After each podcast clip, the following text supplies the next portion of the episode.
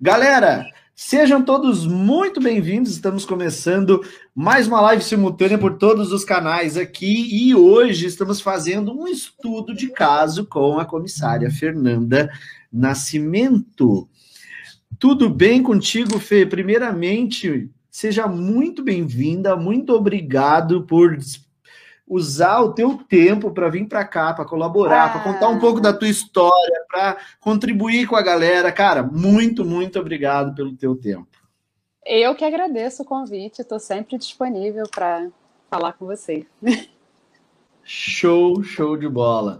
Bom, boa galera. Noite, galera. boa noite. Ô, Fê, começando, tu é de que turma, Fê? Qual é, qual é a data da tua turma? Tu lembra? Aqui do Lembro, plano? Lembro, claro que ah, do plano, a minha turma acho que é a 3. Mas de que ano? Acho que é a 3. 2019. Março de, de 2019. Março de 2019. Hum. Isso. Março de 2019 comecei a fazer mentoria. E setembro de 2019 o crachá estava no peito. Mas, ah, em direto ao ponto. Essa música é rápida. Gente, obrigado pela live. Vejo vocês aqui já, já contou o segredo. Ai, desculpa, que massa. entreguei. Nada, mas fica aí, porque a gente pode contar essa trajetória ainda, gente. Show. Vocês sabem. Vocês já sabiam que eu estava lá, contratada. Agora só falta saber aí o percurso que foi feito. Ô Fê, a galera está sempre acompanhando, obviamente, né? Eu sei que a galera te segue também no Instagram, uhum. sei que eles te acompanham, enfim. E mas a galera vê muitas vezes ali. Por exemplo, se eu chegasse no teu Instagram, eu vou ver ali hum. que tem fotos de comissárias a partir de setembro de 2019. E a galera não vai muito antes na vida da pessoa, por quê? Porque ela quer ser comissária. É. Aí ela olha e não roda, não vê pelo, por tudo aquilo que tu passou. E a tua rede social, obviamente, também não tem tudo aquilo ali. Não, então, não tem nada, é, na verdade. É, e daí o que que acontece? A pessoa ela, ela tem uma falsa ilusão, é, uma falsa ilusão é ótima, né? Ela tem uma ilusão do que, que é que pode ter te levado até ali, do, por tudo aquilo que tu passou e tal. E nesses estudos de caso, eu tenho começado muito, Fê, pedindo para que as pessoas contem um pouco da história da vida delas. E bem do comecinho mesmo, assim, tipo, nasci onde, minha infância foi assim, minha adolescência foi assado, quais eram as tá. dificuldades que tu, que a tua família enfrentavam nessa época né? Aí chegou a adolescência. Como é que foi essa pressão ali de, da história do profissão, né? A hora que chegou a história, tipo, bateu na porta assim, e aí, profissão, né? Como é que, como é que a Fê se sentia com relação a isso? Que tipo de, de pressões internas, externas? Enfim, cara, resume tua vida aí para mim, sem medo de ser feliz, sem medo do relógio, Fica à vontade mesmo, assim. Tá, vamos lá. É, Quem Fernanda, é a Fernanda? Sou Fernanda, nascida no Rio de Janeiro, há 38 anos. A carinha não parece, mas é uma realidade. é o DNA bom, né? Adoro, melanina. DNA né? bom. É, pois é, eu tenho 38 anos, nasci no Rio de Janeiro. E minha história com a aviação, minha família não tem ninguém da aviação. Zero. Esquece a aviação. É, estou estreando, estou estreando nisso. Mas assim, sou filha de uma professora. Minha mãe é professora de educação infantil. Meu pai é securitário. E, quando eu nasci, a gente morava no bairro da Abolição, que é um bairro aqui no Rio de Janeiro, com 8 para 9 anos, e a gente se mudou para Penha, que é onde meus pais moram até hoje. É, quando criança, eu. Penha é para que lado do Rio, Fê? Eu não conheço Penha. Penha, você vê do, do Galeão, você vê a minha igreja e você vê o meu condomínio do Galeão.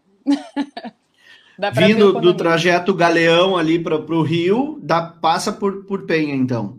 Quando você, é, quando você chega no Galeão, se você. Aí, enfim, em algum momento, eu nunca sei para que lado é, eu sou péssima de direção, mas você vai ver uma igreja no alto de uma pedra. É uma igrejinha. Eu me lembro que a gente pegava igreja... a linha amarela, acho que era a linha amarela para vir do Galeão. E... Aquela que tem mais. Que as ruas. Que as ruas são uma em cima da outra, assim. Uma mão, a mão de baixo vai e a mão de cima vem. Ah, tá. É, perimetro, é, é a linha vermelha. Linha vermelha, isso. Passa pela linha vermelha. É, a linha vermelha. É, então, mas ali do, do Galeão mesmo, do, do aeroporto, você tem visão da Igreja da Penha. E a Igreja da Penha Entendi. é a famosa igreja que tem os 365 degraus. Muitas pessoas pagam promessa nessa igreja. É um ponto turístico Olha. aqui do Rio de Janeiro. É, ela é conhecida pelos 365 degraus, então é comum as pessoas pagarem promessa aqui. Então, dali você vê a igreja do Galeão e dá para ver o meu condomínio. Então, eu moro na Penha desde que eu tenho 8 para 9 anos de idade. A gente mudou em novembro, faço aniversário em janeiro. Então, a gente reside aqui, no mesmo condomínio. E aí, nesse condomínio, é... minha mãe fez amizade. Eu acho que eu estou pulando já um pouco, vamos, vamos voltar. É... Criança, a gente nadava, assim, a gente sempre foi envolvida com esporte aqui em casa, isso era uma regra. Então, a gente começou a nadar muito cedo, eu comecei a nadar com seis anos. E tomei muito gosto, é, tanto que aos 12 eu fui convidada pelo clube que eu nadava, que é o Clube Dolaria, que é um bairro aqui colado, né, vizinho aqui a Penha, uhum. e passei a integrar a equipe de natação do clube. Então eu fui federada, eu competia profissionalmente enquanto adolescente. É, e só que aí chegou uma hora que assim, cansei um pouco dessa rotina de todo dia, treino, às vezes tinha competição sábado e domingo. E e aí também. Que assim, idade você estava nessa época, Fê? Eu fui federada dos 12 aos 15. Legal. Dos 12 aos 15. O esporte é legal, o esporte traz muita disciplina, traz muito foco. Esporte, principalmente nessa Sim. época, o esporte é muito legal. É, e determinação. Só que assim, ser federada até então era tudo uma coisa muito. A gente, eu gostava de ir para aula, eu gostava de nadar. É, só que aí quando a gente foi federar, me federei, a coisa começa a ficar muito séria, né? A rotina de treino muda, ali a coisa começa a ser. Uma, você começa a ter que se regrar mais na sua vida. Não dá para você estar sempre nas festinhas, porque você precisa dormir cedo, tem competição no final de semana, e tem aquela, aquele evento para ir para competir. Meus pais sempre acompanharam. É, só que, ao mesmo tempo, o clube, esporte amador, o clube não financia. E aí ficava caro para os meus pais também. A gente não, então assim, eu nunca, eu nunca competia fora do Rio de Janeiro. Porque tudo tinha que ser bancado pelos meus pais. Tinham que pagar a minha passagem, eu era menor de idade, eu, ou seja, um deles tinha que deixar o trabalho para me acompanhar, pagar deles. E era uma conta que não fechava. A prioridade Chega um momento que fica, fica muito difícil, né? De, de, dar, de ter o suporte sim. necessário para continuar, né? É, o clube não, não dava apoio algum, não tinha essa história de alimentação, nutrição, porque hoje até tem, mas assim, nutricionista, imagina, não existe isso. E aí eu comecei a apresentar um problema no joelho, porque eu cresci muito rápido. Eu tenho 1,75m de altura, né? Padrão brasileiro, eu sou uma mulher alta. É, comecei a ter problema no joelho, porque forçava muito num período de crescimento, né? Aquela, aquela rotina de treino, enfim. E aí eu comecei a me ver assim, poxa, eu treino, treino, treino, treino, aí tem competição em Minas. Ah, não dá, você não vai porque eu não tenho como bancar. A competição em São Paulo. Ah, não, você não vai porque não dá pra gente, não dá pra custear. Então, assim, falei, ah, eu tô treinando pra quê? Né? Treino, treino, treino. E é, dá uma brochada, né? Dá aquela é, desacelerada aí, assim, daí. Aí comecei a ficar adolescente. É, aí chegou a adolescência, já tava meio também, ai, não quero mais toda essa rotina, essa coisa de, ai, treinando todo dia, duas, três horas na piscina, sabe? Cansei um pouco dessa vida. Eu falei, ah, não quero mais nadar. Só que meus pais também sempre foram muito assim, a gente apoia a decisão. É isso que você quer? Você não quer mais? Não, não quero. Então tá, então não quer mais. Ok. E aí eu inventei que eu ia jogar basquete, fui olhar, fui olhar uma escolinha, mas no final nem matriculei nem nada, assim. Fiquei parada mesmo. É, e aí, já com, nessa idade, eu já estava naquela assim, querendo trabalhar. Ah, eu quero trabalhar, eu quero ter meu dinheiro. E aí eles aqui em casa sempre foram muito, não, vai estudar. Você não, não tem nada que você não tenha. Assim, a gente está custando, você tem casa, tem comida, tem roupa lavada, tem escola paga, então né, não precisa. É, tá de malandragem, garota, para sair de casa. É. Aí eu fui comecei a trabalhar com 17 anos, porque eu fazia escola técnica, e aí para técnica em informática, né? E aí, para a gente se formar, tinha que fazer estágio. E aí eu consegui um estágio remunerado no INSS. E aí, então, eu passei a estudar à noite. O que já deu uma mudada na dinâmica também. Eu sempre estudei de manhã. Aí fui, estagiava pela parte da manhã, saía a meio-dia, era só meio período, voltava para casa, estudava, me preparava para ir para a escola de noite, já no último ano do antigo segundo grau, né, do ensino médio. Isso aí já estava é... com o quê? Uns 16 anos? Com 17. 17. 17. É, foi o tá. último ano. 17 anos.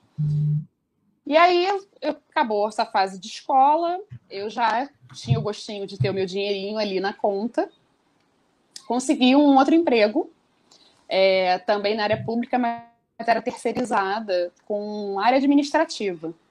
E aí foi nesse emprego, é, que era engraçado, porque assim, eu ganhava muito bem para a época. Estou falando de 2001, 2000 né, 20 anos atrás. Eu ganhava, era um salário muito alto para a época, para uma garota de 17 anos que não tinha uma conta para pagar, né? Eu ganhava, sei lá, acho que uns 2 mil reais, assim, era uma coisa, era um valor muito alto para aquela época. Caraca. Então, eu achava engraçado. É, era um salário assim. Essa época, exatamente era... nessa época aí, 2001, você falou, né? Isso. 2000, 2001. 2000 e 2001 eu trabalhava no Bradesco. E eu me lembro que a galera que procurava estágio, cara, um estágio que pagava 450 reais por mês era uma coisa assim, ó, o cara tava bem. Que a grande maioria dos estágios era Sim. 250, era 300, 300 a grande maioria. 450 era, já era difícil de achar. E eu fui fazer entrevista no Bradesco, que a bolsa era 696. E eu cheguei lá e disse, cara, deve ter alguma coisa errada, né? Deve ter alguma coisa errada. O, a instituição lá do estágio me mandou, eu disse, fui, mas tipo, fui porque fui, assim. E no fim era mesmo, e eu passei e comecei a ganhar aquilo. E eu fiquei assim, caraca, velho, que monte de dinheiro! Bom, eu me lembro que eu é... juntei dinheiro quatro meses, fui lá e comprei meu Chevette, meu primeiro carro. né? O sonho de todo pelado, é um Chevette, uma jaqueta de couro e um, e um Chevette rebaixado. Mas é, realmente, nessa época, porra, dois contos era muita grana, velho. Muita grana não, mesmo. É, e assim, era muito engraçado. Não, agora você falou esse valor aí de 400 e pouco, agora eu me lembrei que meu primeiro trabalho, meu primeiro emprego de carteira assinada foi como recepcionista numa empresa de contabilidade. É, eu passei por todos os setores da empresa, né? E aí eu ganhava 350 reais. Era meu salário. E aí teve um dia que eu fui promovida, e quando fui promovida, eu liguei pra minha mãe e falei, mãe, fui promovida. Aí ela, ah, é, que legal e tal. 50 reais de aumento. aí eu peguei a carteira outro dia, 400, passei a ganhar 400 reais e achei aquilo máximo. Mas esse emprego lá, que eu ganhava 2 mil reais, foi um emprego que, assim, era tão engraçado, porque eu era tanto dinheiro na época que as pessoas, todo mundo tinha filho, enfim, tinha né, família. Então, quando eu lembro quando chegava o, pagamento, o dia do pagamento, as pessoas diziam assim: Ai, alguém já viu se caiu na conta o pagamento hoje? Aí eu dizia: Não sei, o meu salário do mês passado ainda não acabou. Tava então, todo mundo apavorado e a bonita Cheia do dinheiro. Exatamente. Como assim? É cheia do dinheiro, assim. Era, realmente era o dinheiro para os meus botões, assim. E aí foi com a grana desse emprego que eu juntei, que quando eu fui fazer o curso de comissário, eu fui lá e paguei o curso toda à vista, que já era caro naquela época. Porque eu tinha uma graninha guardada. Mas, enfim, acho que agora, assim. E aí eu fiz o curso de, eu fiz o curso de comissário já chegamos no. Mas por, no mas por que aviação? É, com 19 Como que a aviação anos. surgiu? Então, quando eu era. Quando eu tinha uns 9 anos, logo depois que eu vim morar nesse condomínio que meus pais moram hoje, é, a gente tinha uma vizinha, teve uma vizinha que foi comissária. Ela, ela e o marido eram comissários da Varig. E ela ficou muito amiga da minha mãe. Então a gente, tipo assim, começou a se frequentar muito, frequentava, frequentava muito a casa dela, sempre tinha os eventos e tal. Me lembro que a Copa de 94 a gente assistiu vários jogos na casa dela, assim. E, e aí então eu acompanhava aquela rotina e eu achava aquilo o máximo. E, além disso, ela é uma mulher negra. Então, assim, naquela época, era uma, para mim, era uma baita referência, né? Você não via, quando se falava em aviação, em comissária de voo, eram sempre as meninas brancas, loiras, de olho claro. É, então, ela era uma mulher negra, ela é uma mulher negra, e ela sempre foi muito bonita, muito elegante, assim, é, é engraçado quando fala o nome dela, as pessoas do voo que a conhecem falam, ah, isso aí é uma que é super elegante, porque é uma característica. Eu achava aquilo o máximo. Postura. E ela já, é, eles, é, é, eles eram do internacional, né? Então, assim, ela sempre trazia um chocolatinho, assim, diferente é, pra gente, né, criança. E aí aquela rotina, eu lembro que naquela época a escala deles era impressa. E ela ficava impressa lá na, na, na, na porta da geladeira, né, para eles controlarem. E eu achava aquilo tudo o máximo. Eu falei, caramba, assim, ela conhece vários países. Aí ela falava, aí um dia estava em Los Angeles, outro dia estava no Japão, outro dia, sabe, estava em Madrid, assim. E eu achava aquilo fantástico. E aí aquilo. Outro dia eu até encontrei com ela e ela disse que quando ela me olhava, ela já via que eu, eu a olhava com uma carinha, um olhar diferente, assim. Eu tinha uns 9, 10 anos na época. Mas eu não me lembro, não tenho memória de falar para as pessoas que eu seria uma comissária. É, eu lembro que o meu desejo era ser jornalista. É, uhum. O meu sonho é cobrir uma Olimpíada, né? Enquanto atleta, meu sonho era estar tá cobrindo uma Olimpíada. Então, assim, o jornalismo era uma coisa que eu tinha certeza que eu faria. É... E aí, esse trabalho, chegou um momento que, assim, esse trabalho que eu ganhava muito dinheiro, eu sabia que ele não era um contrato muito longo, ele ia acabar em algum momento. Então, dizer, pô, uhum. o que, que eu posso fazer né, arrumar um outro trabalho que me pague bem e que me proporcione já conhecer outros lugares que eu sempre tive interesse. E aí eu falei, pô, acho que é aquele curso de comissária. Veio e aí eu comecei a procurar. Voltou, acho que era uma coisa que estava dentro de mim que eu não, não atentava. É, e aí eu comecei a procurar e achei a escola que eu fiz, é, o curso que eu fiz, era uma, uma escola nova. Eu fui de uma das primeiras turmas dessa escola. E aí eu falei, ah, pai, vamos lá comigo para eu ver o curso? Ele, ah, tá, vamos. Aí eles, assim, já acharam um pouco estranho e pensaram na questão financeira da coisa, porque, assim, todo mundo sabe que aviação, tudo na aviação é muito caro. Tá, vamos lá, vamos ver. E aí a gente foi lá e tal, peguei todas as informações e aí eu vi que o valor do curso era um que eu tinha guardado, que dava para eu bancar. Uhum. Falei, então vou fazer o curso. Então fui lá, paguei o curso todo à vista, com essa grana que eu tinha guardado. E eu lembro que eu fazia o curso todos os dias, né? Era de segunda a sexta, sempre à noite. Eram as aulas. Então o curso foi todo muito rápido, né? Acho que eu fiz o curso em.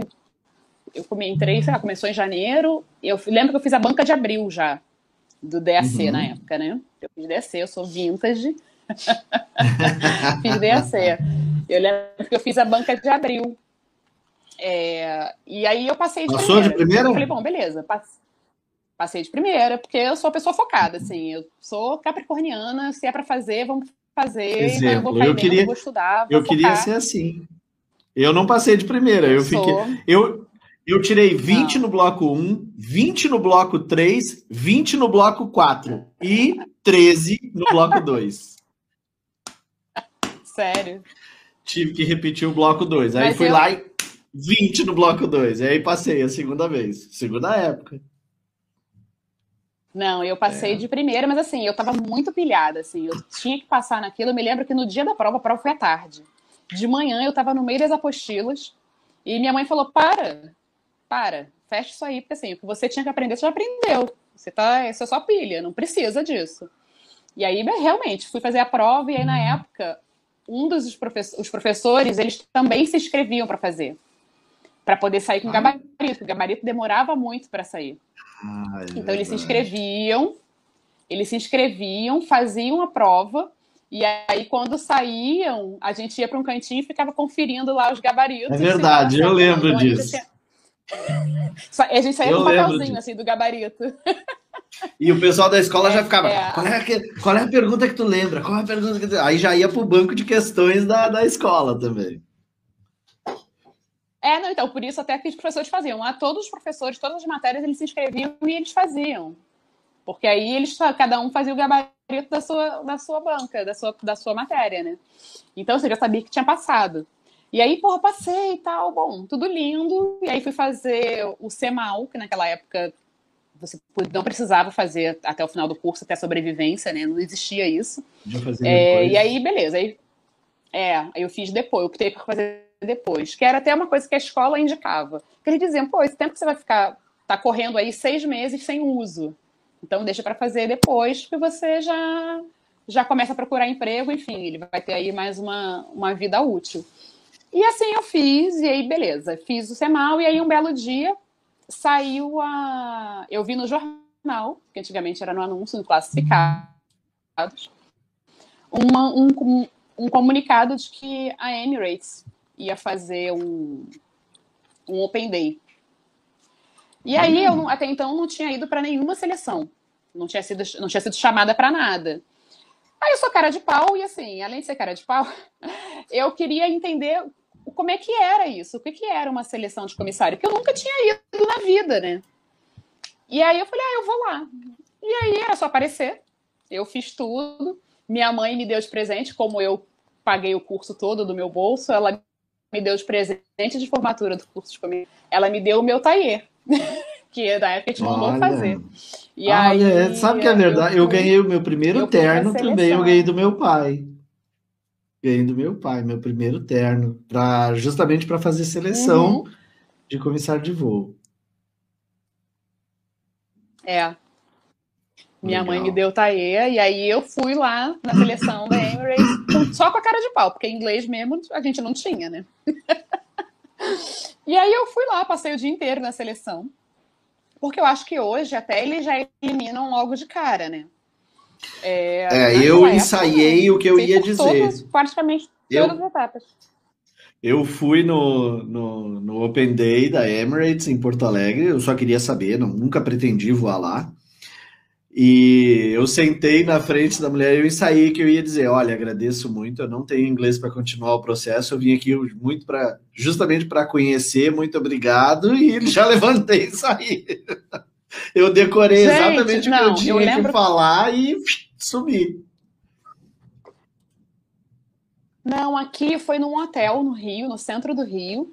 E aí você chegava, aquela fila lá para entrar e tal, beleza, a gente entrou, foi levado para um auditório e eles apresentavam como é que era a empresa, como é que era tudo, tudo já em inglês. E aí depois desse momento teve uma dinâmica. E aí nessa dinâmica eles Legal é a cara dos bonitos, né? Olhando enfim. a apresentação eu... toda em inglês, entender uma palavra. É, com aquela cara de paisagem. Quando as pessoas riam, eu ria também. Quando as pessoas concordavam, fazia caras felizes e concordava com tudo. Igualzinho. que meu objetivo lá era só, só ver como é que a coisa funcionava, assim.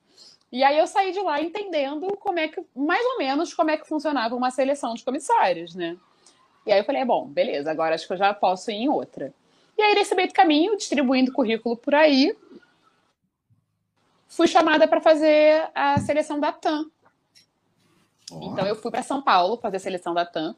Assim, eu já trabalhava na época, né? Então eu dei uma desculpa qualquer no trabalho, nessa empresa dos 350 reais, nessa empresa de contabilidade. Eu dei uma desculpa qualquer, inventei lá um assunto, olha, amanhã eu não posso vir. E aí eu peguei o ônibus aqui na rodoviária meia-noite, Cheguei em São Paulo seis da manhã, mudei de roupa na rodoviária é, e fui para o lugar da seleção. Minha mãe foi comigo e ela ficou sentada assim na rua da, da onde era a seleção. Ela ficou dentro do bar lá com a minha malinha, com a minha roupa, para eu não chegar mala, né, na seleção. e eu fui de bonita com a minha bolsinha lá.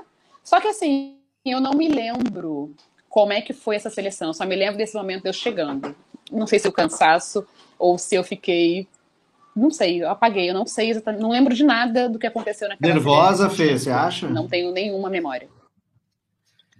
Ah, acho que sim, pode ser. Pode ser nervosa, acho que o cansaço também, né? Você, pô, viajei a madrugada toda, sem dormir direito, enfim. E quando acabou a seleção, a gente fez caminho de volta. Eu peguei o ônibus, voltei para a rodoviária, mudei de roupa de novo e voltei para o Rio, assim é, para trabalhar no dia seguinte. Já com resultado e, ou não? Assim foi. E aí eu. Sem resultado. O resultado chegou um período depois, e aí eu não passei, e ok. E aí eu não passei naquela época, eu já trabalhava e aí eu já tinha muita vontade de começar a minha faculdade, porque aí eu já estava num emprego que eu sabia que é bom. Ele, ele banca a minha faculdade. E aí, então, eu entrei na faculdade e aí, a partir desse momento também, assim, que não deu certo, eu sabia que meu inglês naquela época não era tão bom, e aí eu vi que, assim, sei, acho que naquela seleção... Como é que você estudava? Você me achei você muito inferior às pessoas eu fazia curso, minha mãe pagava um cursinho regular, é, e eu fazia aula no cursinho regular, mas assim, eu não, não levava muito a sério, assim, sei lá, sabe, adolescente, sabe, aquela coisa de. Não, não, não gostava muito da língua, enfim. Eu fazia, não gostava, não conseguia ter uma noção, mas não era o inglês, não, não se inglês, sentia não, confiante. Eu via tanta import, a importância da língua, talvez, não me sentia confiante. É, e aí eu, enfim, não a coisa não não aconteceu. E aí eu dei uma desmotivada assim. Aí eu falei: "Ah, esse negócio de aviação, vou deixar para lá", ficou meio segundo plano. E eu fui fazer faculdade de jornalismo e realmente esqueci, nunca mais mudei currículo, nunca mais fiquei acompanhando. E aí a minha vida com aviação, ela ficava só, era uma paixão, se tornou uma paixão por, pelo conhecimento. Mas aí eu só viajava nas minhas férias, assim, lia uma coisa ou outra, mas não. Esfriou. Não me interessava muito mais. E aí eu fui fazer faculdade. É, esfriou, assim. Aquele, aquele frisson passou, a coisa não aconteceu na época que eu achava que tinha que acontecer, porque aí o imediatismo, né? A gente quer tudo para ontem, a gente acha que vai fazer o curso, vai sair do curso, vai fazer a banca, já vai botar o currículo, vai se chamar, para passar na primeira, que eu sou a maior pessoa do mundo e tenho todas as habilidades que necessitam. E assim, a coisa não aconteceu. Não aconteceu, eu deixei para lá. E tracei uma vida no jornalismo. Eu uh, estagiei num jornal, né? Assim, num jornal de bairro, estagiei num site, estagiei no maior jornal esportivo do país, descobriu um esporte que eu cheguei. É, então, assim, eu fui me realizando, sabe, no jornalismo, assim, as coisas que eu queria, as coisas foram acontecendo tudo muito rápido, trabalhando em boas empresas, em boas agências, e rolou. Só que aí, 12 anos se passaram fazendo isso, e chegou um momento que eu já não estava mais me vendo tão feliz assim com o jornalismo. É, e eu falei, caramba, assim, o jornalismo não tá. E aí eu comecei a acompanhar de novo, comecei a ver coisas de aviação, essa coisa de viajar mais, assim, né? O primeiro interesse que as pessoas têm é de viajar e conhecer lugares. Eu falei. Mas você não tinha, tá aí, você não tinha aquele medo de que o tempo, o tempo tinha passado? Não, tinha. Então, é, eu até então, assim, quando eu fiz o curso, né, eu fiz, eu fiz a banca em 2002. Quando eu fiz a banca lá, com 30 anos, você estava velho para aviação. Outro dia, até mexendo aqui em casa, eu achei um, um documento da escola que dizia várias coisas, e uma delas era de que o ideal era você fazer o curso até os 25 anos. Porque era um período que você tinha mais chance de ser contratado. Então, assim, com 30 uhum. anos eu já era uma aerovelha, né? Não era mais uma aeromoça. E aí. E aí, então, assim, eu acabei deixando isso também, deixando para lá. Só que aí começou aquela coisa assim, ah, eu, jornal... eu tô insatisfeita com jornalismo, eu tô insatisfeita com jornalismo, mas eu também não sei para o que faço. Aí comecei a me lembrar que eu tinha, sim, uma possibilidade, que era a questão da aviação. Por que não? O meu pai sempre foi mais, assim, de vez em quando ele soltava meio isso. Ah, você não... Quer dizer, não, agora não dá mais. E aí um dia no encontro da faculdade, com os amigos de faculdade, num bar, assim, uma confraternização de final de ano. Não sei por que cargas d'água esse assunto surgiu, porque, assim, as, quem não me conheceu naquela época que eu fiz o curso, nem sabia que eu era comissária, porque era um assunto que eu não falava com as pessoas. As pessoas nem sabiam. Sim. Eu não fiz o curso, eu não, eu não, alar, não, não contei para todo mundo que eu estou fazendo um curso de comissária. Porque naquela, naquela época já existia essa coisa de que assim, ah, uma mulher negra, uma mulher pobre, uma mulher não sei o quê, não, não, não tem chance nessa, nesse meio. Então eu já nem falava para as pessoas que era para não ficar ouvindo história. Então, simplesmente, as pessoas simplesmente não sabiam do curso. Então, muita gente se chocou quando eu entrei para aviação por conta disso. Muita gente nem sabia desse meu lado. É a identidade secreta. E aí, conversando, não sei por causa d'água, esse assunto veio à tona. E aí, o marido da minha amiga falou: Nossa, mas você é comissária? Eu falei: Ah, sou e tal, fiz o curso. Aí ele falou: Por que você não tenta de novo? Eu falei: Não, imagina, agora eu tô velha, né? Assim, até pensei nisso, mas agora não dá mais. Aí ele: Não, eu acho que não tem isso, não. Eu tenho uma amiga, uma grande amiga minha, que é comissária. Deixa eu ver. Aí pegou o telefone assim, ligou pra menina, e a menina atendeu o telefone. Aquelas coisas assim que tem que acontecer. É... E aí conversou comigo. Eu falei, nossa, mas eu fiz o curso há um milhão de anos atrás, minhas carteiras estão todas, minha carteira médica está vencida, né? Aí ela falou: olha, mas se você quiser, esse é um excelente momento. Tem muita companhia, tá, todo mundo está contratando agora. Não existe mais essa história de idade, assim, você pode ficar tranquila, as empresas estão contratando, estão preferindo, inclusive, pessoas mais velhas. Assim, se você quiser, é só você renovar sua carteira médica e vai para a luta, porque tem chance. É, tá bom. Vim para casa com aquilo na cabeça. E aí comecei a mexer no Instagram, a procurar coisas de aviação, até que ah, surgiu ah, um vídeo aí, do Luciano. Aí, eu, aí eu, a gente domina. Você digitou uma vez. O Luciano. Escreveu uma vez, comissário de voo no Instagram, o meu, o meu radar já foi assim, ó. Oi. É, não, e eu acho que o microfone, o microfone também, né, assim, das conversas, sei lá, eu acho que esse, esse telefone a gente é muito vigiado, enfim. E aí apareceu Total. o seu vídeo dizendo assim: qual a idade certa para aviação? Eu juro, assim, na hora eu fiquei em choque, assim, olhando para o celular, dizia, cara, esse cara tá falando comigo. Aí, sabe, você olha assim pro lado e cadê as câmeras, né, assim, me acompanhando. E aí assisti o seu vídeo dizendo justamente isso, que não existe mais idade para aviação, bababá, que isso tudo é balela. Aí eu, hum, tá, fiquei com isso na cabeça. Aí no dia seguinte... Eu vou lá e, e digo sou... pro tio do Facebook... Aqui em casa. Eu vou lá e digo pro tio do Facebook assim, ó, você pega esse vídeo aqui e mostra para todo mundo que tem mais de 30 anos. Aí é isso que ele faz. é, exatamente. Essa é a mágica. E foi assim, um divisor de água, gente, esse vídeo. E aí soltei aqui em casa, falei, ah, tô pensando. Aí meu pai na hora falou assim, pai, o que, que precisa você fazer? Eu falei, ah, agora eu preciso renovar minha carteira médica, né? Vou ver como é que faz e tal. Aí ele falou assim, ah, então vê quanto é aí. Aí eu fui ver o preço, ele falou, tá, vou te dar de aniversário. Porque isso foi finalzinho de dezembro, perto do Natal, faço de janeiro. E aí ele me deu a carteira de novo em janeiro. Aí eu falei, nossa, tô, tô aquele empurrão, né? Vai, minha filha, vai mesmo. E aí, beleza, renovei minha carteira, falei, bom, agora eu preciso me preparar de verdade. E aí eu comecei a procurar. Aí imediatamente comecei a seguir a sua página, comecei a seguir outros perfis que falam de aviação, porque eu precisava, eu tinha um delay aí de quase 20 anos, né? Da formação Sim. do curso para o momento que eu para 2019. E aí eu falei, bom, eu preciso entender o que, que é essa aviação. O que, que as pessoas estão procurando, desse, que aviação é essa, questão... que não é mais aviação. Desculpa, acho que está com um delayzinho aqui a, a transmissão e eu acabo te interrompendo sem querer.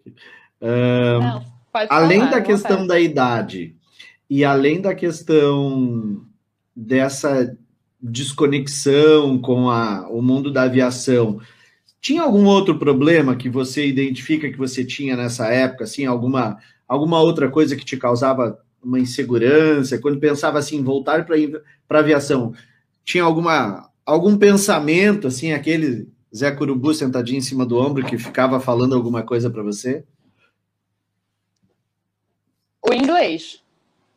O inglês era uma questão que eu sabia que era uma questão. Falei, bom, o inglês tem o hoje meu inglês era intermediário, assim, eu já tinha perdido um pouco da vergonha de falar, porque eu já tinha tido a oportunidade de ter viajado para os Estados Unidos. E aí eu fui obrigada a falar, a conversar, enfim, fomos só eu e minha irmã. E aí a minha irmã é muito mais tímida do que eu, assim, não falava, então restava eu chegar lá e resolver as coisas. Então eu já perdi esse medo. Falei, ah, falei com a estava nos Estados Unidos, falando só com americano. Americano me entendia, meu filho, então tá tudo certo. E é, aí... Você já teve aquele impacto, né, de saber que falei... de que aquilo funciona, de que aquilo é, mas eu de tinha... que você usa para alguma coisa aqui. Mas né? eu tinha consciência. É. Mas assim, então eu falei, bom, eu não sou uma, uma leiga no assunto. Mas eu tinha consciência que eu precisava melhorar para fazer uma seleção. Então, eu também, paralelo, comecei a procurar um curso de inglês. E aí eu voltei a estudar inglês por conta disso. Uhum. E, na verdade, sim, eu voltei a estudar inglês um pouco antes, porque eu estava. Eu coordenei a comunicação de um festival de cinema de animação. É, e aí eu tinha, tinham muitos estrangeiros, então eu comecei a sentir falta ali. Então eu voltei para um curso de inglês, mas era um curso de inglês, uma professora particular, com inglês regular. É, com a história da aviação, é, eu falei, bom, vou começar a procurar, e aí eu descobri que existia essa história de inglês para aviação. Que, na verdade, é, um, é uma grande blenda, mas que, ao mesmo tempo, me dava uma ajuda, porque o meu professor, ele direcionava um pouco na questão de entrevista. Então, assim, ele usava essas técnicas de. Ele sabia o que as pessoas costumavam, costumavam perguntar muito e treinava isso comigo. Então, para mim, não foi uma coisa ruim de todo. Era inglês, mas eu consegui ser direcionada. então, eu falava o que eu fazia minha apresentação, ele trazia speeches para eu ler. Então, assim, eu consegui ter mais uma, um contato com, com o mercado. Uhum. Então, valeu. Valeu muito. E aí eu resolvi fazer a mentoria, né? E aí calhou de você logo abrir uma turma, que foi essa turma de março. E assim, em janeiro. E por que, que você resolveu confiar e vir para a mentoria? Então, porque assim, eu tinha esse delay de quase 20 anos aí. Eu sabia que a aviação não era mais a mesma. A começar que a aviação estava contratando pessoas acima de 30 anos, o que não contratava na minha época. Então, assim, eu precisava ter informações sobre como era essa aviação e eu precisava fazer network, porque eu já não tinha mais contato algum, não, não tenho até hoje. Contato com a minha escola, contato com as pessoas que se formaram comigo, né? Então, eu falei, bom, eu preciso conhecer gente, eu preciso entender esse mercado. Então, foi por isso que eu resolvi, assim, eu estava acompanhando a sua página, acompanhando o seu trabalho. E aí, só aquele vídeo primeiro da idade já, opa, ele está falando comigo. E aí, acompanhando o trabalho, eu senti firmeza, assim, senti seriedade e achei que era, que valia a pena. Falei, cara, acho que eu vou investir nisso, vou investir nessa mentoria, que vai ser bom para eu entender o mercado. Só que eu realmente, quando me inscrevi na mentoria, não achei que as coisas fossem acontecer tão rápido como aconteceram. A minha, eu tinha colocado aí um prazo de, de quatro anos para poder conseguir ser chamada, para, assim, nesse processo de conseguir entrar eu achei que 2019 seria um ano de eu entender ação, me aperfeiçoar, melhorar o meu inglês, embora eu já estivesse colocando currículo. Mas achei que as coisas fossem começar a acontecer 2020, talvez ser chamada para uma seleção e tal. E paralelo a isso, eu estava fazendo meus trabalhos como jornalista lá, seguindo na, na, agência, trabalhando normalmente, com assessoria de imprensa. É... Ô Fê, Só que, que tipo de dificuldade, rápido, né? que tipo de dificuldade que tu teve quando tu começou a aplicar as coisas dentro do plano de voo?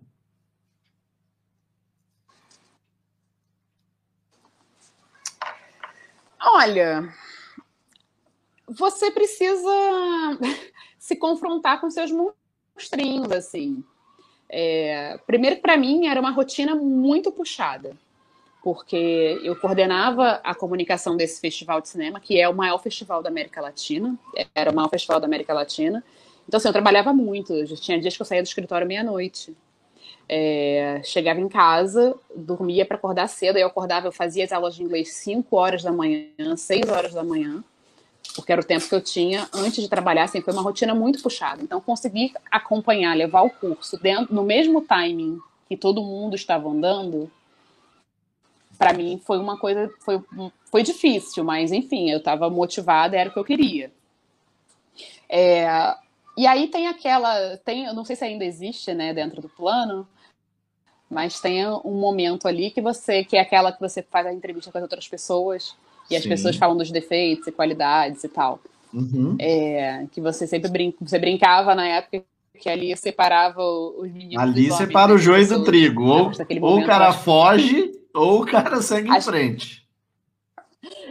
E muita gente foge nesse momento, né? Engraçado. Assim, ali eu não tive nenhuma surpresa, tá? Tudo que eu recebi de feedback, eu sabia o que eu receberia. Assim, eu tinha certeza o que, o que viria dali. Mas aí, quando você recebe isso das outras pessoas, porque é uma, não é uma coisa que você pergunta, você sabe, mas você não pergunta. E aí você recebe a, a, aquele documento com aquelas informações sobre a sua personalidade. E aí você fala, tá, e aí, agora eu faço o que com isso? E isso é, assim, é desafiador. Eu acho que para mim foi a parte mais desafiadora, assim, do, da mentoria, foi essa. E aí, a partir dali, eu falei, cara, bom, tá, eu tenho essa característica, tenho essa, essa qualidade, tenho esses defeitos, então vamos trabalhar com o que temos, né? Isso e aí, aí eu comecei a me policiar. É, assim, é o que tem para hoje. Então, eu comecei a me policiar e comecei a focar naquilo que eu precisava melhorar para poder chegar na seleção, enfim, conseguir e melhorar a vida mesmo, melhorar o relacionamento com as pessoas, enfim, né? É, então, essa ferramenta para mim foi a mais essencial de todas. E, e aí, no finalzinho da mentoria, aconteceu de eu ser chamada para a seleção, né? Eu recebi a ligação, acho que faltavam umas duas aulas para acabar a mentoria. Que tipo de, é, que tipo de transformação, Fê, que tu percebeu em ti? É, assim, beleza, teve o efeito ser chamada para a seleção, mas que tipo de resultado que você percebeu que mudou em você? Assim, que, é, que, o, que, o, que o plano de voo trouxe para ti, para a Fernanda, para o ser humano Fernanda? Eu eu aprendi a ser uma pessoa menos combativa, assim. Eu sempre fui muito do bate-pronto. A pessoa fala e eu pá, responder. Pá, responder, pá, responder. E com esse retorno e voando principalmente, a gente você aprende a segurar mais a sua a sua onda e você vê que tem coisas que assim, ai, não vale a pena, sabe? Você a pessoa às vezes chega e diz isso é muito comum, né? O cliente chega dentro do gritando e tal. E aí, primeiro que se você entrar no mesmo no mesmo nível, se você o cara levanta a voz, você levanta a voz também. Você aí seguiu ele. O, o, contrário, e eu aprendi isso. Assim, essa ferramenta para mim foi muito importante. Exatamente. Então você aprende a, a, fazer o contrário. O cara começa a gritar e você começa a falar cada vez mais baixo para obrigar a pessoa a baixar o tom dela. Eu me lembro de um relato que tu e, me fez e, e sobre uma reunião. Uma reunião que tu aplicou as técnicas de, de rapport e comunicação. Tu lembra disso? Eu fiz isso então, né? lembro. Lembro, foi durante o festival. É, um do, eu tinha um problema muito sério com um dos diretores, eles eram quatro, mas com um, assim, eu batia muito de frente com ele. Muito, muito, muito de frente. E aí eu eu comecei a aplicar as técnicas da mentoria com ele. Então, assim, tudo era. E aí, essa reunião foi muito engraçado, porque eu foquei nele e falei: não, eu vou aplicar aqui. E aí, reunião acontecendo, e eu. Aí chegou uma hora que eu comecei a ver que ele foi entrando, assim, ele entrou total na, na minha, e aí eu consegui. Eu falei: nossa, isso funciona. E além disso funcionar, eu passei a aplicar mesmo, assim, na convivência com ele. E mudou muito a nossa relação. Ele melhorou 100%, assim. É, que louco, muito, né? Isso é, isso é muito assim, louco. Notei que ele. Como muda. Eu notei que ele. Quando, quando tu aplica a técnica. Estava dando certo. Desculpa, esse, tá, tá com um delayzinho aqui. Tá chovendo Não, bastante. É, aqui a tá, internet tá deve estar tá bem, bem lenta. Mas quando tu aplica realmente a técnica ah, do, de, tá.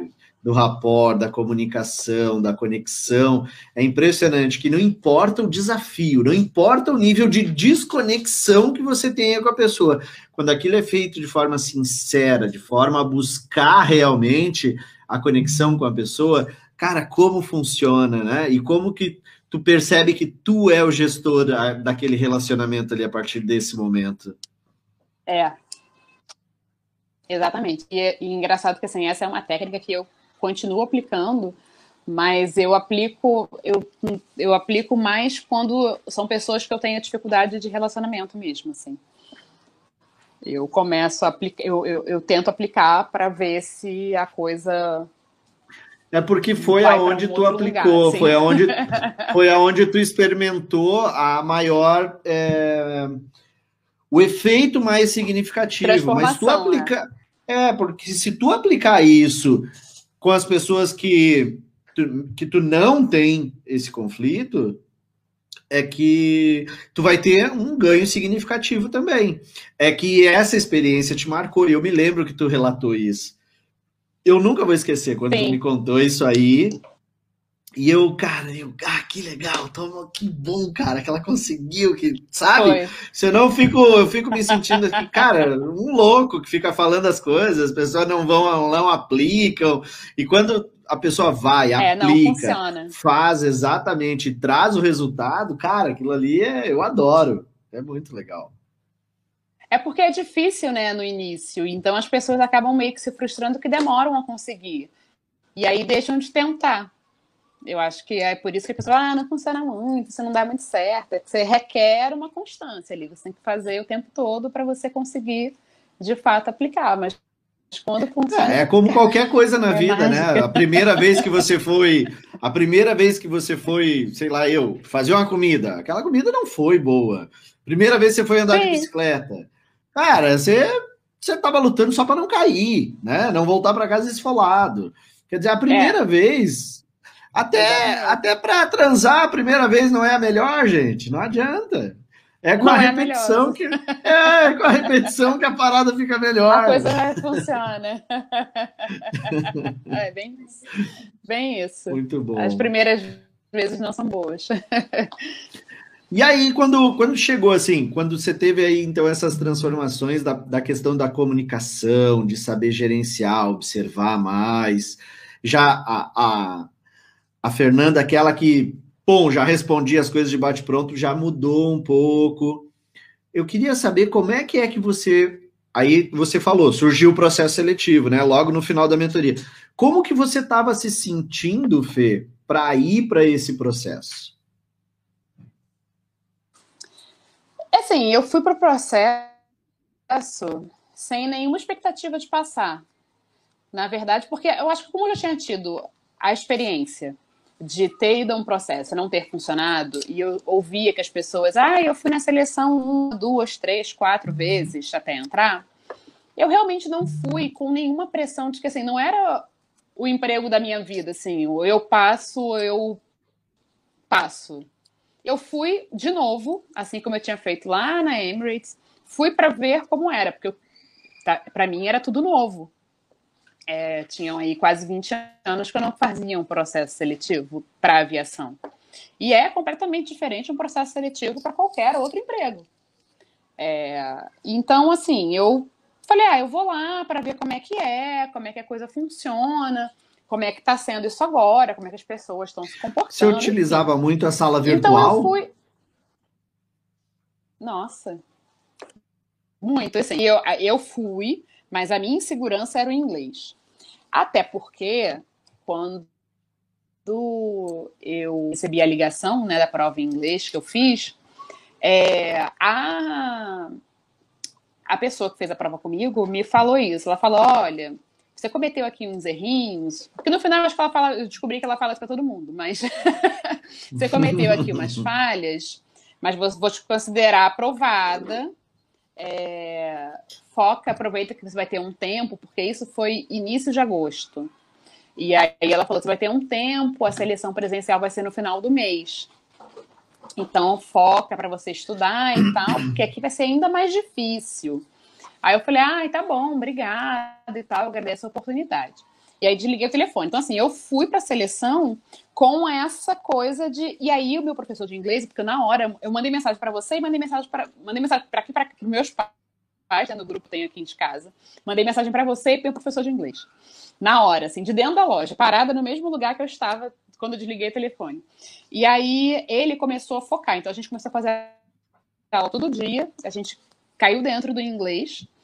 E aí ele, óbvio, subiu o sarrafo nas minhas aulas. E aí eu comecei a me sentir muito insegura, porque assim, eu comecei a cometer erros que eu não cometia. Aqui eu comecei a me sentir. Falei, caramba, agora que eu não vou passar porque vai ser mais difícil, não sei o quê. Mas aí, quando chegou o momento de ir, olha, chegou o e-mail com a data? Falei, ai, cara, vai ser o que Deus quiser. Assim, eu não, não tô desempregada, não é um emprego de. Se rolar agora, rolou, mas se não rolar, tudo bem, vai ter uma outra oportunidade. Eu vou aprender aí esse caminho. E aí, então, eu fui para a seleção sem essa pressão de que eu tinha que passar, que é o que acontece muito. As pessoas esperam, esperam muito tempo para conseguir a oportunidade de ir na seleção. E aí, quando essa Entendi. oportunidade chega, as pessoas vão com aquela coisa que assim, eu preciso, eu preciso de qualquer maneira. É, e aí, só que assim, eu achei que eu não fosse passar na parte do inglês. E o é, quanto tu considera que, que as salas virtuais contribuíram mim, assim. Com o teu desenvolvimento? Foi fundamental, porque assim, a mentoria possibilita as salas virtuais, né? Então eu foquei muito, eu estudava muito, porque eu sabia que era a minha maior deficiência era no idioma, então eu precisava focar nele. E aí a gente tinha aquela meta ali de 120 horas e eu sou pessoa que gosta de bater metas, né? Tem uma meta estipulada, eu vou então cumprir pelo menos 120 horas. Então eu focava naquilo para poder fazer valer. E a gente até começou depois, a, saiu, a gente saiu da, do grupão e foi, fez grupos menores para poder estudar. É, mas todo dia eu praticava praticamente. Era muito difícil. Você conseguiu não, um construir... dia que a gente não entrasse, não hum. fizesse. A gente mandava Você print, construir né? networking lá? É, com toda certeza, né? Assim, fiz amigos é, dentro da mentoria. É impossível não fazer. Não tem como não fazer. Se você tá ali todo dia, né? A gente tinha os encontros semanais, todo dia a gente entrava na sala, todo dia a gente conversava. E aí a gente fala da vida, porque isso foi, também foi muito importante na aula. Porque num curso regular, você faz a matéria do curso que está rolando ali, o que está no livro naquele momento. Uhum. Na sala virtual, não. Então, era. É vida real. Você falava, ah, o que, que você fez no seu trabalho? Outro dia você falava, da, é, exatamente, do outro desabafava do filho, o outro falava do trabalho, enfim, as coisas iam acontecendo. Com isso, surgiam palavras muito fora do script que a gente ia procurar e tal. Tinham pessoas de níveis diferentes, o que era muito bom, que a galera que falava melhor Pois é, a, galera, corrigir, a galera acha que isso, ficar com um nível diferente do seu que vai atrapalhar. É, ah, eu vou estar com pessoas do outro nível, é, que, um nível diferente do meu. E o que, que você acha de ter pessoas de diferentes níveis juntos na conversação? Ai, gente, assim, quem, quem fala melhor, que lute. Porque, assim, eu quero desenvolver para eu me desenvolver, gente, a, na vida, quem ensina pra gente é quem sabe mais. É assim que funciona. Você precisa ter alguém que saiba mais que você para que você consiga aprender. Então, assim, para mim era muito melhor falar com pessoas do nível avançado do que falar só com pessoas que estão no nível abaixo do meu, mas embora não fosse um problema. Então, eu acho que Até porque tem mais melhor. um efeito, né, Fê? Tem mais um efeito. Quando a gente está com alguém que tem um nível muito acima, e eu vou usar tuas próprias palavras. Quando eu fui falar com o meu professor, ele sentou o sarrafo. E aí eu, eu percebi um nível de dificuldade muito grande e travei. Quando eu estou conversando com alguém com um nível igual ao meu ou abaixo, esta pessoa abaixo ela fala mais lenta do que você, o que te permite e desenvolvendo a tua velocidade de raciocínio. Se tu tá falando comigo, eu sou aquela pessoa que tá falando super rápido em Sim. inglês, tu vai ficar ali pescando algumas pedaços de contexto. Se eu já sou aquela pessoa é. que estou formulando as frases mais lentamente, você vai conseguir entender melhor. Então você vai ter a percepção que você fala Exato. melhor e compreende melhor o que eu estou dizendo, e olha só, eu sei menos do que você, né? Então, assim, é bom ter a pessoa acima? É, porque te desafia e faz você acelerar.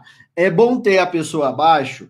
É, porque equilibra isso. Não deixa você ficar Sim. só naquilo, meu Deus, sair daqui, não vou mais. Nossa, estou mal. Olha só, não entendi nada que a pessoa falou hoje. Aí você fica se sentindo extremamente frustrado. E isso não, não para o cérebro não é Sim. é legal, para o aprendizado não é legal. É, e aí assim, você também consegue. É importante que você tenha pessoas no mesmo nível para você também desenvolver a sua confiança. Isso. Que aí você fala, pô, eu entendo, então eu vou ficando confiante, né, em conversar e tal. E outra coisa para mim também muito legal da, da sala virtual é que tinham pessoas do, tem pessoas do Brasil inteiro na mentoria, né? Cada uma de uma região. Então você aprende a ouvir diferentes ataques. E com Exatamente. isso, você, numa, você, o seu cérebro começa a entender que você, o inglês é, é o mesmo. Você é capaz de compreender os diferentes sotaques, porque o idioma é um só. E aí a coisa acontece. É, e aí assim foi, né? Assim, eu fazia, eu fazia muita sala virtual, muita mesmo. E eu, os professores de inglês percebem isso, que você está treinando muito porque o meu professor comentava do meu início e para o final, né? Aí ele percebeu a evolução, é? Curso e tal. Sim, na conversa, você está falando do ritmo da conversa e tal. É, então, uma coisa, você vê que a, gente, a sala virtual assim é um presente, né? Tá ali, é só você usar, saiba usar que funciona. Depende de é você entrar lá. Eu usava muito, muito mesmo. Eu, gente, eu passei da, da, da, hora mínima lá. Do... Todo print que tinha, praticamente tinha minha carinha ali, né? Eu me lembro que a Flávia, a Flávia, é, tem um monte de gente assim. A Flávia, ela também fazia aula com o professor, e aí ela entrou e começou, sala virtual, o bicho pegando. Ela também dei uns exercícios para ela falar sozinha e tal. Cara, deu duas semanas na segunda aula que ela, na segunda aula que ela foi falar com o professor, o professor perguntou para ela: "O que que você anda fazendo?" E ela disse: "Ué, o que que houve?" "Não, tem alguma coisa diferente." "O que que você está aprontando?" Ela disse: "O assim que tu tá falando?" Eu disse: "Não, é impressionante, tu tá mais solta, tá falando mais, tá destravada, tá fluindo, é. a coisa tá indo mais. O que que você tá fazendo?" Aí ela falou: "Ah, eu tô fazendo umas paradas aí que o maluco falou para fazer." Muito legal. É, cara, a vida tem. As coisas dependem muito mais de você do que do outro. É que a gente tem uma coisa de ficar colocando sempre a expectativa no, no colo de outra pessoa, né? É o professor que tem que te ensinar, é o professor que tem não sei o quê, e você não passa na prova, ah, mas é que o selecionador. Não, você, o que, que você fez? Depende de você. É isso aí. É, é e aí assim, e aí assim foi. E aí quando a gente chegou lá na seleção, é, foi a primeira parte foi a do inglês. E aí quando eu vi que eu tinha passado assim no inglês, que eles saíram da sala e disseram o nome de quem de quem não tinha passado, né? Eles chamaram de volta. E aí na minha no meu dia chamaram só três pessoas. E aí não chamaram o meu nome. E quando eu olhei em volta que eu vi que as pessoas que tinham um menino comigo que eu vi, e ele tem um inglês muito bom, ele fez intercâmbio e tal. Que eu olhei e eu falei, nossa, será então que eu passei? Tipo, e aí depois chamaram todo mundo e disseram que a gente tinha passado naquela fase.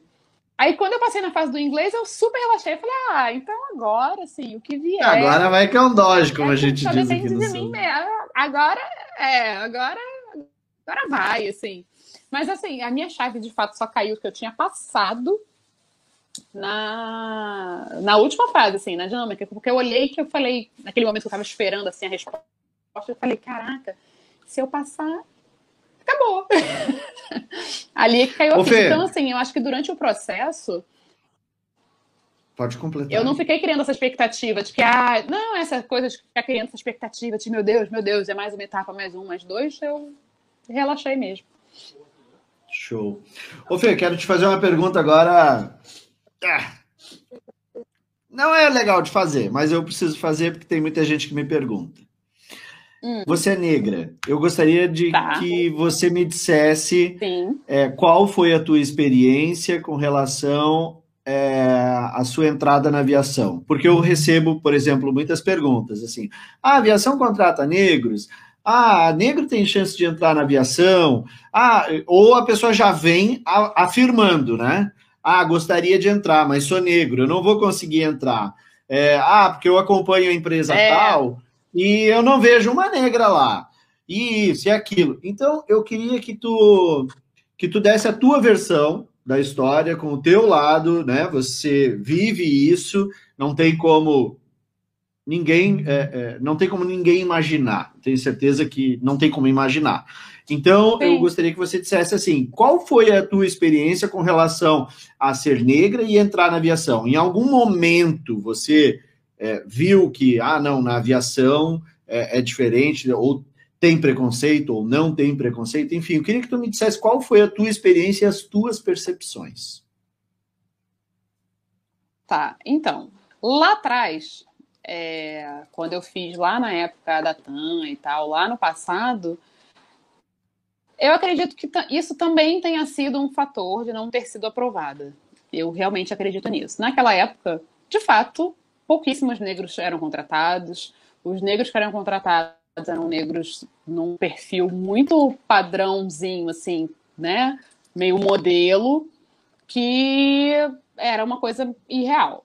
É, acho que isso também contribuiu. Além, claro, não foi só isso. Eu não tinha um, um, nível de inglês, eu era muito imatura. Hoje eu vejo que assim, eu não tinha como ter passado naquela época mesmo, uma série de coisas. Mas hoje, não sei também se eu. De... Talvez eu tenha dado sorte ter tentado voltar para a aviação num período em que a diversidade é muito discutida é, as empresas entenderam que precisam sim ser, serem mais diversas. A empresa que eu trabalho é muito diversa e trabalha essa questão da diversidade. É, isso não é no treinamento você você percebeu então, isso deles abordarem esse tema abertamente durante o treinamento. Você vai lidar com pessoas diferentes. Sim. A diversidade deve ser respeitada. Isso foi claramente abordado no teu treinamento? Sim. É, até assim, na minha turma eu não era a no meu também negra da minha turma. Tem outras tem outras pessoas negras na minha turma e tinham outras pessoas negras em, turma, em turmas depois da minha. É claro que quando a gente compara com o todo, e eu fui até convidada há pouco tempo para dar uma entrevista sobre isso, a questão da, da, presença dos negros na aviação. E foi uma discussão que eu tive com uma colega sobre esse assunto. É, porque ela falou, ah, mas porque a matéria, assim, é uma matéria muito forte. Pessoas uhum. relatam, é, outros colegas que já voam há muito tempo relatam é, questões de racismo que sofreram dentro do voo. Eu não passei por isso. Pelo menos ainda não tive essa experiência. Mas ela, ela bateu na tecla de que assim, ah, mas não tem negro na aviação porque os negros não querem voar, não se interessam por isso. Isso não é uma verdade não tem negros na aviação, primeiro que assim, a aviação é muito caro. A gente sabe que a maior parte do bolo financeiro não está na mão do povo negro. Está, né? Até por uma questão histórica, o Brasil foi o último país a abolir a escravidão. Então, assim, é, tem uma defasagem aí. Para a maioria das pessoas, é uma coisa, é uma verdade muito distante. As pessoas nem cogitam isso. Porque a imagem que se passa, que se vende, é de que na aviação é feita só de pessoas brancas, tem que ser rico, tem que ter feito intercâmbio. Muita gente me pergunta isso. Ah, você morou fora, você fez intercâmbio? Não, gente, eu nunca morei fora, eu nunca fiz intercâmbio, eu nunca tive oportunidade de fazer intercâmbio em outro, né, em outro país, assim. Não, não, não. Mas, então não é uma questão só de querer. É, hoje as empresas começam a entender que é importante sim você ter um quadro diverso.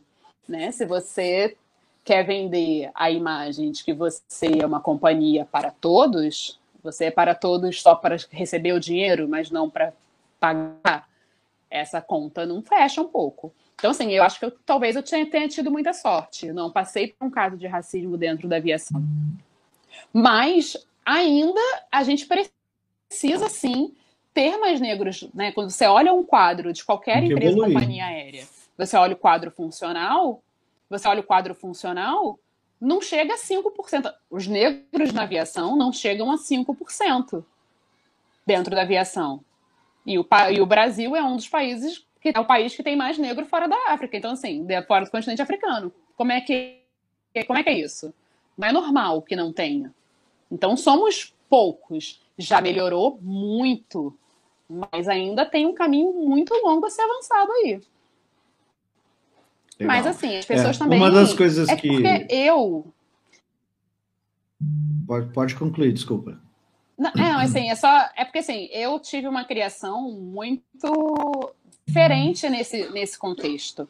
É, a minha mãe, né, é uma mulher negra. Eu cresci vendo a minha mãe ocupando cargos de chefia, né? A minha mãe durante a maior parte do, da vida dela, assim, que eu, que eu existo, ela foi diretora de escola.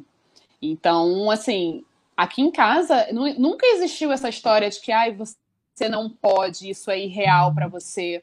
É, você sonha demais. Isso aqui dentro. Você cresceu num ambiente onde isso, não fazia parte da tua rotina. Sim, eu ouvi isso, eu ouvi isso na rua, já ouvi isso de familiares, que ai, você pensa grande demais. Isso, já, isso sim eu ouvi.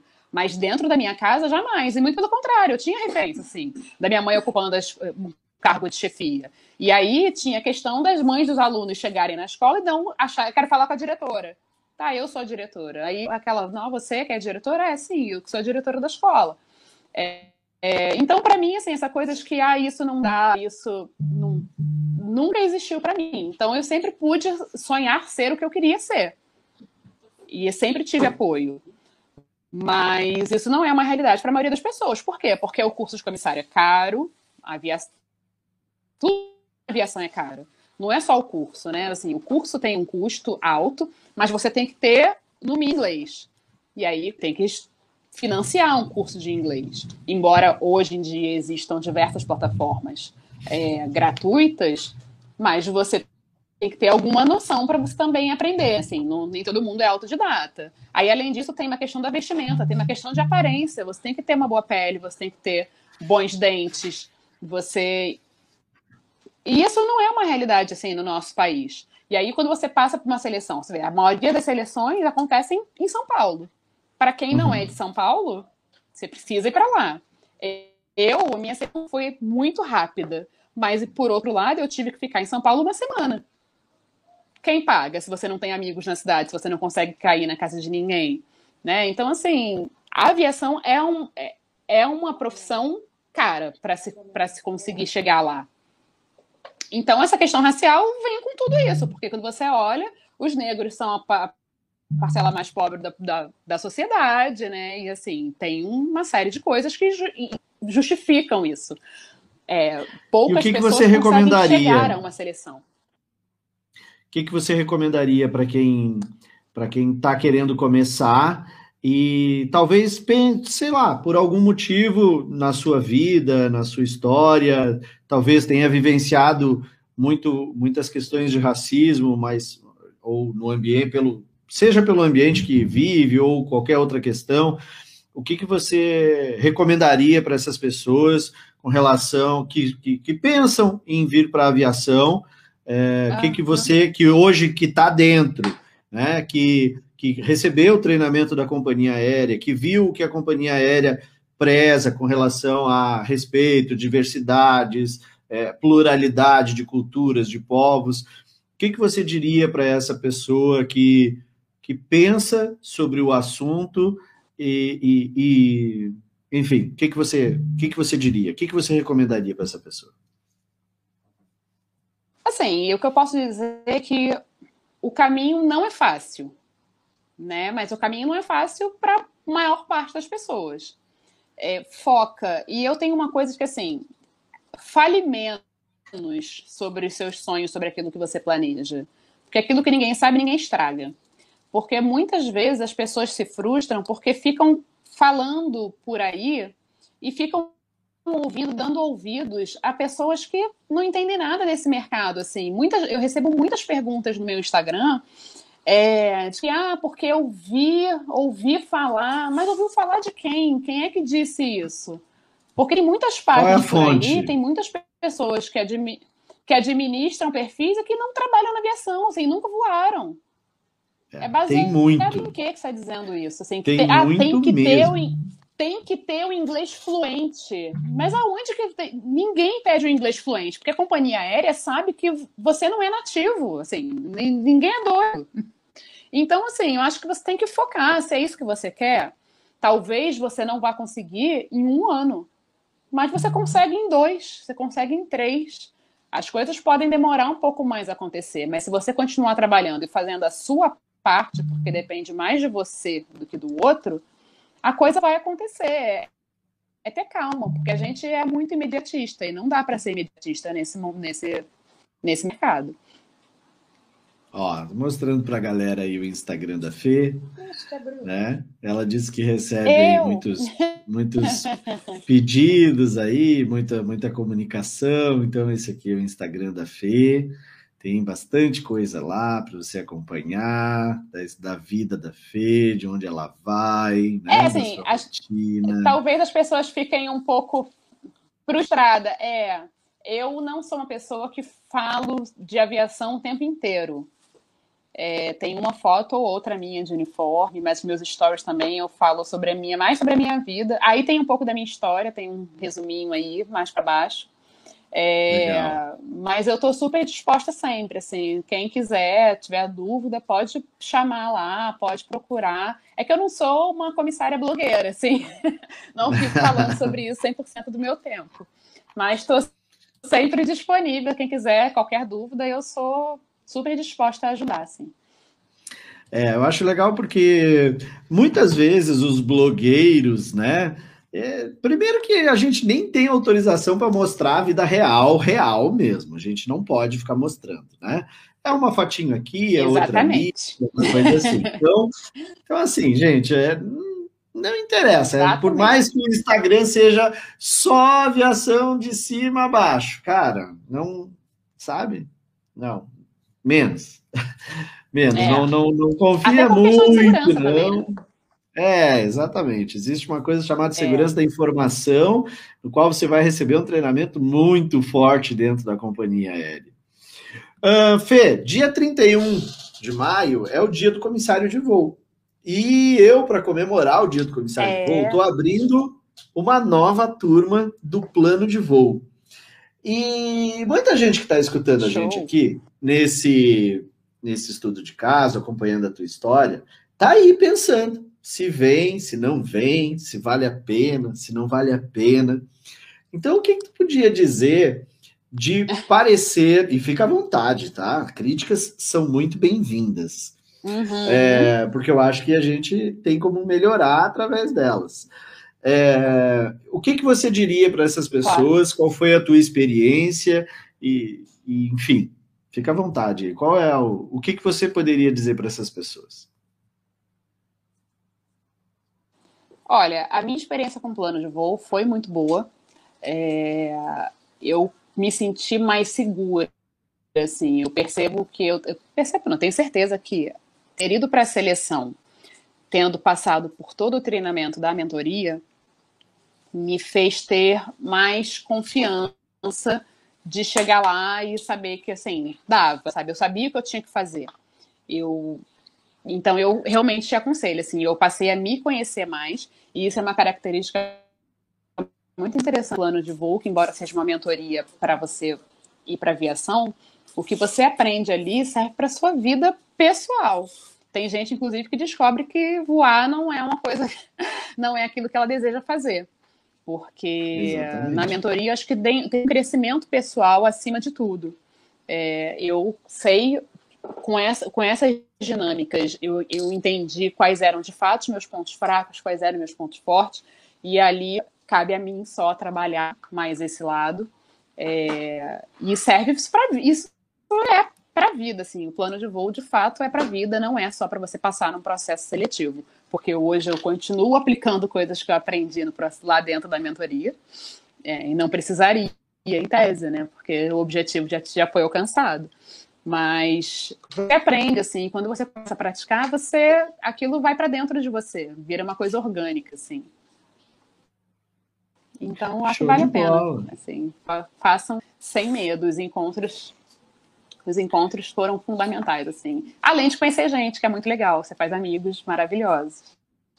É verdade, é verdade. Você acaba conhecendo muita gente, acaba fazendo muita conexão acabam ficando na casa do outro quando é. viaja, quando, quando, chega, quando conhece, Sim. né? Então, eu Sim. acho que é um intercâmbio cultural, apesar é. de estarmos no mesmo país, mas é um intercâmbio cultural muito interessante, né?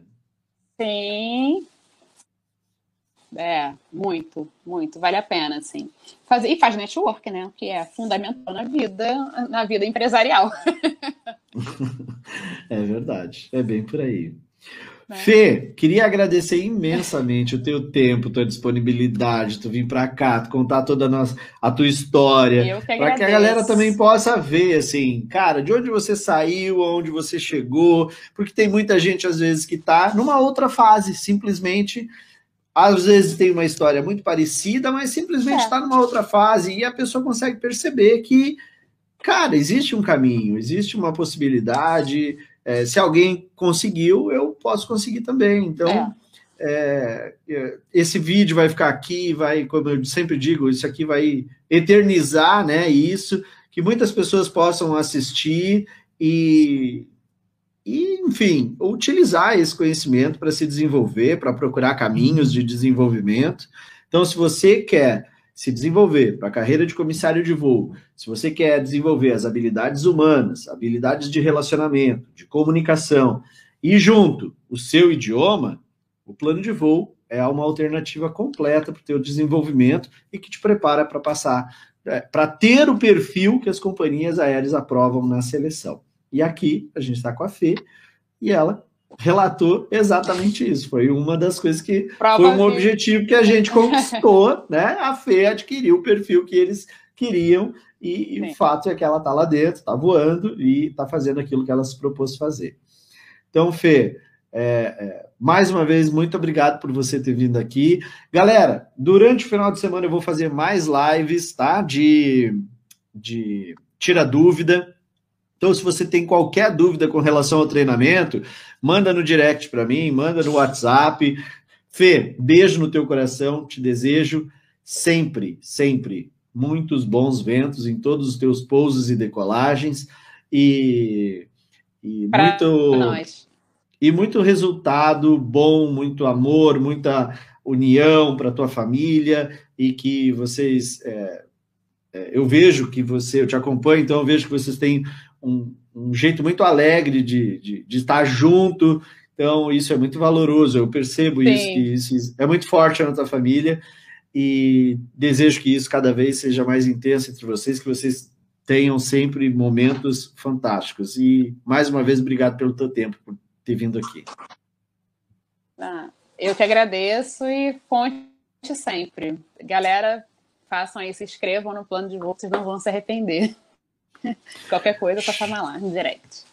Show de bola. Galera, beijo no coração, fiquem com Deus. Fui, Fê. Beijo. Beijo. Tchau.